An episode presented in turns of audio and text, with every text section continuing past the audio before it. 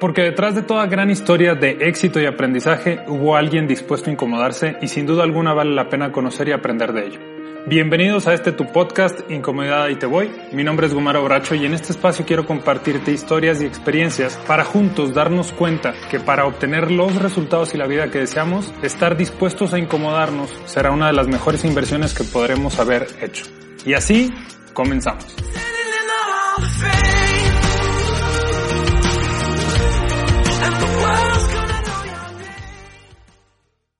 Bienvenidos a este nuevo episodio, gracias una vez más por acompañarnos. En el episodio del día de hoy quiero compartirte acerca de una reflexión que estuve haciendo en semanas anteriores, partiendo de una de las cosas que dijo uno de los invitados que ya tuvimos en el podcast, amigo mío y gran persona Willy Castellanos, creador del podcast Virtuosismo Cotidiano, que indiscutiblemente te invito a escuchar. Él comentaba que es importante no dejarnos llevar por las pasiones. Si cambiamos la palabra pasiones podríamos ponerle no dejarnos llevar por los impulsos de cualquier tipo y me quedé reflexionando sobre, sobre este aspecto y la pregunta que yo me hacía era ¿a qué impulso o a qué pasión, por así decirlo, no le deberíamos de poner tanto pero. Es decir, ¿por qué impulsos sí nos deberíamos de dejar llevar? Y tras darle vueltas, uno de los impulsos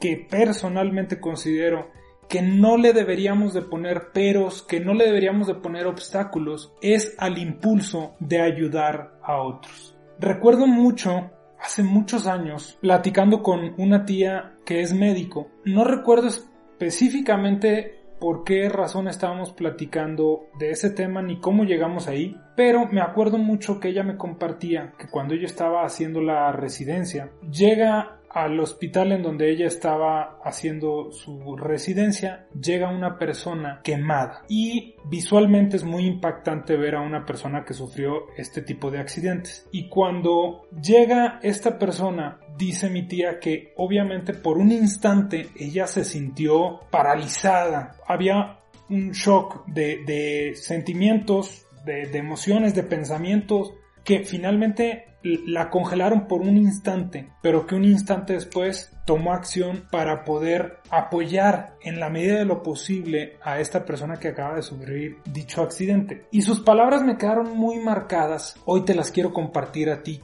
con la firme intención de que también puedan marcar tu vida como lo hicieron conmigo. El comentario de mi tía fue, si esa persona Independientemente de la situación que le está sucediendo, si esa persona está sufriendo y necesita ayuda, lo que tú puedas sentir o pensar, hazlo a un lado, porque si eres capaz de ponerte en sus zapatos, ¿qué estará pensando y sintiendo la persona que necesita ayuda? Cuando vemos un accidente, cuando vemos una persona pidiendo dinero, cuando vemos una persona saliendo a vender algo para poder generar sustento, cuando vemos una persona como tal pidiendo ayuda, ayuda. Cada uno de nosotros podemos tener pensamientos y sentimientos completamente diferentes que incluso justifiquen el por qué no ayudar a las personas. Y son precisamente estos pensamientos y estos sentimientos los que frenan el impulso de verdaderamente ayudar a las personas. Hay muchas personas que se paralizan, hay muchas personas que no que se paralicen, pero encuentran la razón justificada para no tomar acción y ayudar a otras personas. Esto que me dijo mi tía me marcó muchísimo porque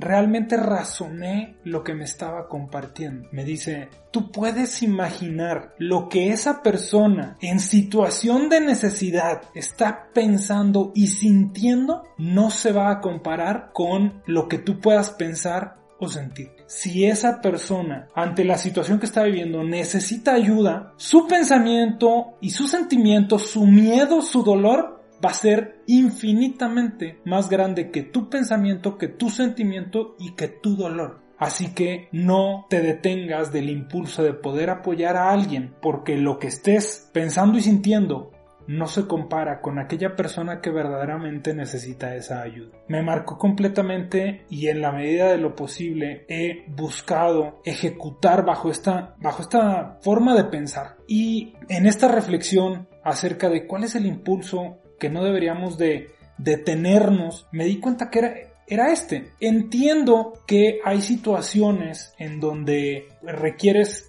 no poner tu vida en riesgo. Pero en muchas situaciones no necesariamente pones tu vida en riesgo y aún así hay cosas que te detienen. Y esas dos cosas son o tus pensamientos o tus sentimientos. Y eso te detiene de brindarle ayuda a quien verdaderamente lo necesita. Y en esa reflexión recordé en alguna ocasión, yo tendría 25 años y estaba trabajando en una maquiladora de la industria automotriz. ¿Y por qué lo menciono? Bueno, en mi experiencia, muchas maquiladoras, pero sobre todo de la industria automotriz, tienen eh, muchos empleados. Entonces, llega el momento para retirarnos del horario laboral. Todas las personas que ya terminaban su turno van a su reloj checador y salen.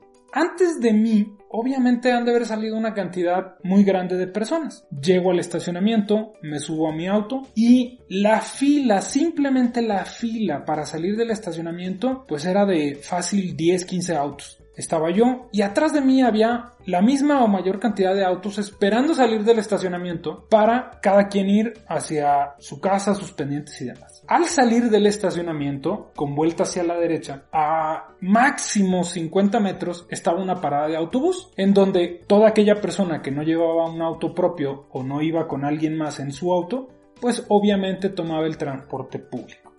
Y esta dinámica se repetía todos los días, todos los días. Y esa parada de autobús, siendo la más cercana a la salida de la empresa, y sobre todo en ese horario en donde se acaba el turno laboral de la mañana, pues había mucha gente. Todo parecía normal, sal, van saliendo los autos del estacionamiento y cuando llega mi turno salgo, doy vuelta a la derecha, empiezo a avanzar y de reojo alcanzo a ver la parada del autobús en donde usualmente, como ya lo comenté, era, era una dinámica diaria y era típico ver a mucha gente aglomerada, amontonada, esperando tomar el transporte público. Y en esta ocasión, de reojo alcanzo a ver que la parada de autobús estaba prácticamente sola y que la gente que estaba, que insisto era bastantita gente, estaban como que apartados de la parada del autobús, más o menos como haciendo un semicírculo, pero en una extensión bastante amplia. Cuando volteo y veo eso, no tardo en darme cuenta que están alejados de la parada del autobús. Todas las personas, no había una sola que no, y fácil había más de 100 personas esperando el autobús. Estaban alejados porque justo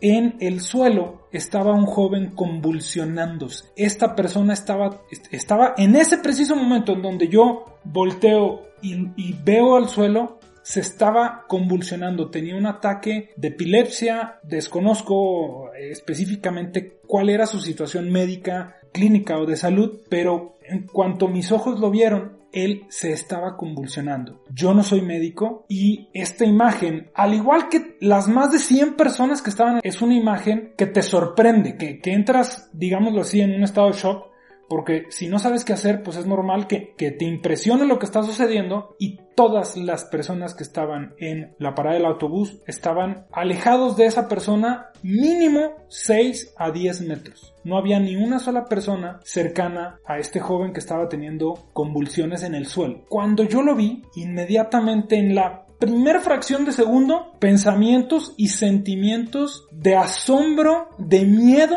llegaron a mí. Y a la fracción siguiente pude recordar las palabras de mi tía. Imagínate lo que esa persona en su situación está sintiendo. Y en ese momento ni siquiera recuerdo qué pensé, bendito sea Dios que no pensé y mi impulso fue párate a ayudar. Adelante de mí ya habían salido 10, 15 autos que seguramente vieron la situación. Y atrás de mí venían otros autos. Sin pensarlo, me orillo, me estaciono al lado de la banqueta, me bajo del auto y corro. Jamás había tenido una situación de este tipo frente a mí. Lo agarro, lo agarro de, de la cabeza para que no se golpeara contra el concreto y, y, de alguna manera no empeorar la situación que la persona estaba viviendo. Y me acuerdo que recojo su cabeza. Obviamente me, me tiro al suelo, me arrodillo, recojo con mis manos su cabeza, tratando de que no se golpeara precisamente la cabeza y recuerdo que volteo y éramos él y yo solos en medio de un tumulto de gente en donde ninguno tuvo el impulso de ayudarlo. No supe qué hacer y lo único que dije, llámenle a una ambulancia, llámenle a, a la empresa, la maquiladora, tiene un departamento donde tienen una camilla y un equipo de rescate, etcétera, etcétera. Una persona corrió, les llamó y no sé cuánto tiempo, creo que, creo que fue muy rápido, pero literalmente recuerdo muy claro que vi salir a dos personas de la empresa con la, la camilla y cuando llegaron conmigo los ayudé a subirlo a la camilla y ellos mismos dijeron nosotros nos encargamos de aquí. Se lo llevaron, me subo a mi auto y me voy. Y no me acordé de, de, este incidente y al día siguiente o a los dos días, estando en, en el piso de producción, hubo varias personas que se acercaron conmigo a preguntarme, oye, tú fuiste la primera persona, tú fuiste quien lo ayudó. Y yo, ¿de qué estás hablando? Sí, que tú fuiste eh, quien ayudó a, no recuerdo el nombre del chavo. Y ah, sí, sí. No caí en cuenta ante la situación que se vivió no caí en cuenta que fui el único que ante la situación, e insisto, lo recuerdo y se estaba convulsionando y eso me, me, me ni siquiera sé cómo describirlo. No, no fue algo agradable y que obviamente es más fácil seguir conduciendo y a ver quién, que Dios lo ayude. Pero pude entender que en esa situación y en muchas otras situaciones que bendito sea Dios, he recordado las palabras de mi tía, ayuda a la persona, no sabes lo que esa persona en esa situación está sintiendo, que jamás se va a comparar con lo que tú puedas sentir o pensar. Y ese es el impulso al que no deberíamos de ponerle un pero, no deberíamos de ponerle obstáculo. Si bien si eres bombero, si eres si trabajas en la Cruz Roja, entiendo que hay situaciones en las que lo ideal es no poner tu vida en riesgo, pero en la gran mayoría de las situaciones, en la gran mayoría de las situaciones, tu vida jamás se pone en riesgo. Simple y sencillamente son tus pensamientos y tus sentimientos los que te están deteniendo de ayudar a una persona que lo necesita. Quiero invitarte a que adoptes este comentario que me dio mi tía, que siguiendo la filosofía de este podcast, te garantizo que no va a ser nada cómodo. Es muy incómodo toparte ante esa situación y en fracción de segundos tener que vencer a tus pensamientos y a tus sentimientos en pro de apoyar a otras personas ante una situación que les esté dificultando su día a día, su vida. Si ves a alguien pidiendo limosna, si ves a alguien vendiendo, si ves a alguien que acaba de tener un accidente, si ves a alguien que está pidiendo sangre, todo cuanto te puedas imaginar, jamás se va a comparar con lo que esa persona en esa situación está sintiendo y pensando. Aquellas personas, familiares o amigos que piden el apoyo para alguien más que de momento no tiene voz, lo que ellos sienten y lo que ellos piensan jamás se va a comparar con tus pensamientos y tus situaciones si no estás en una situación similar. Cuando una persona solicita apoyo e incluso hay personas que necesitan el apoyo y aún así sus propios pensamientos y sentimientos los bloquean de levantar la mano y pedir apoyo. Y es en este episodio en donde por primera vez deseo invitarte a que estés dispuesto a incomodarte por alguien más que no seas tú. Es en este episodio en donde te invito a que encuentres tu grandeza al incomodarte por alguien más, a que te des cuenta que si una persona requiere de tu apoyo, por llevar sustento a su casa, por conseguir sangre, por recaudar firmas, por levantar la voz, por levantar la mano, es en este espacio en donde tu grandeza, más que en cualquier otra situación en donde estés dispuesto a incomodarte, te traerá grandes beneficios. No encuentro otra situación en donde estés dispuesto a incomodarte por alguien más que no sea por ti mismo, en donde las bendiciones y los beneficios sean tan grandes que así pasen los años, esa satisfacción de tener la grandeza y a la vez la humildad de ayudar a alguien más, jamás, jamás, jamás la vas a olvidar. Y al cabo del tiempo te darás cuenta que sin importar a quién hayas ayudado, el recuerdo y el mayor beneficio será tuyo. Si te gustó el contenido de este episodio, por favor compártelo y te invito a mandarme tus comentarios, navegar por mi página de internet gumarobracho.com y seguirme en redes sociales como Gumaro Bracho. Hasta la próxima.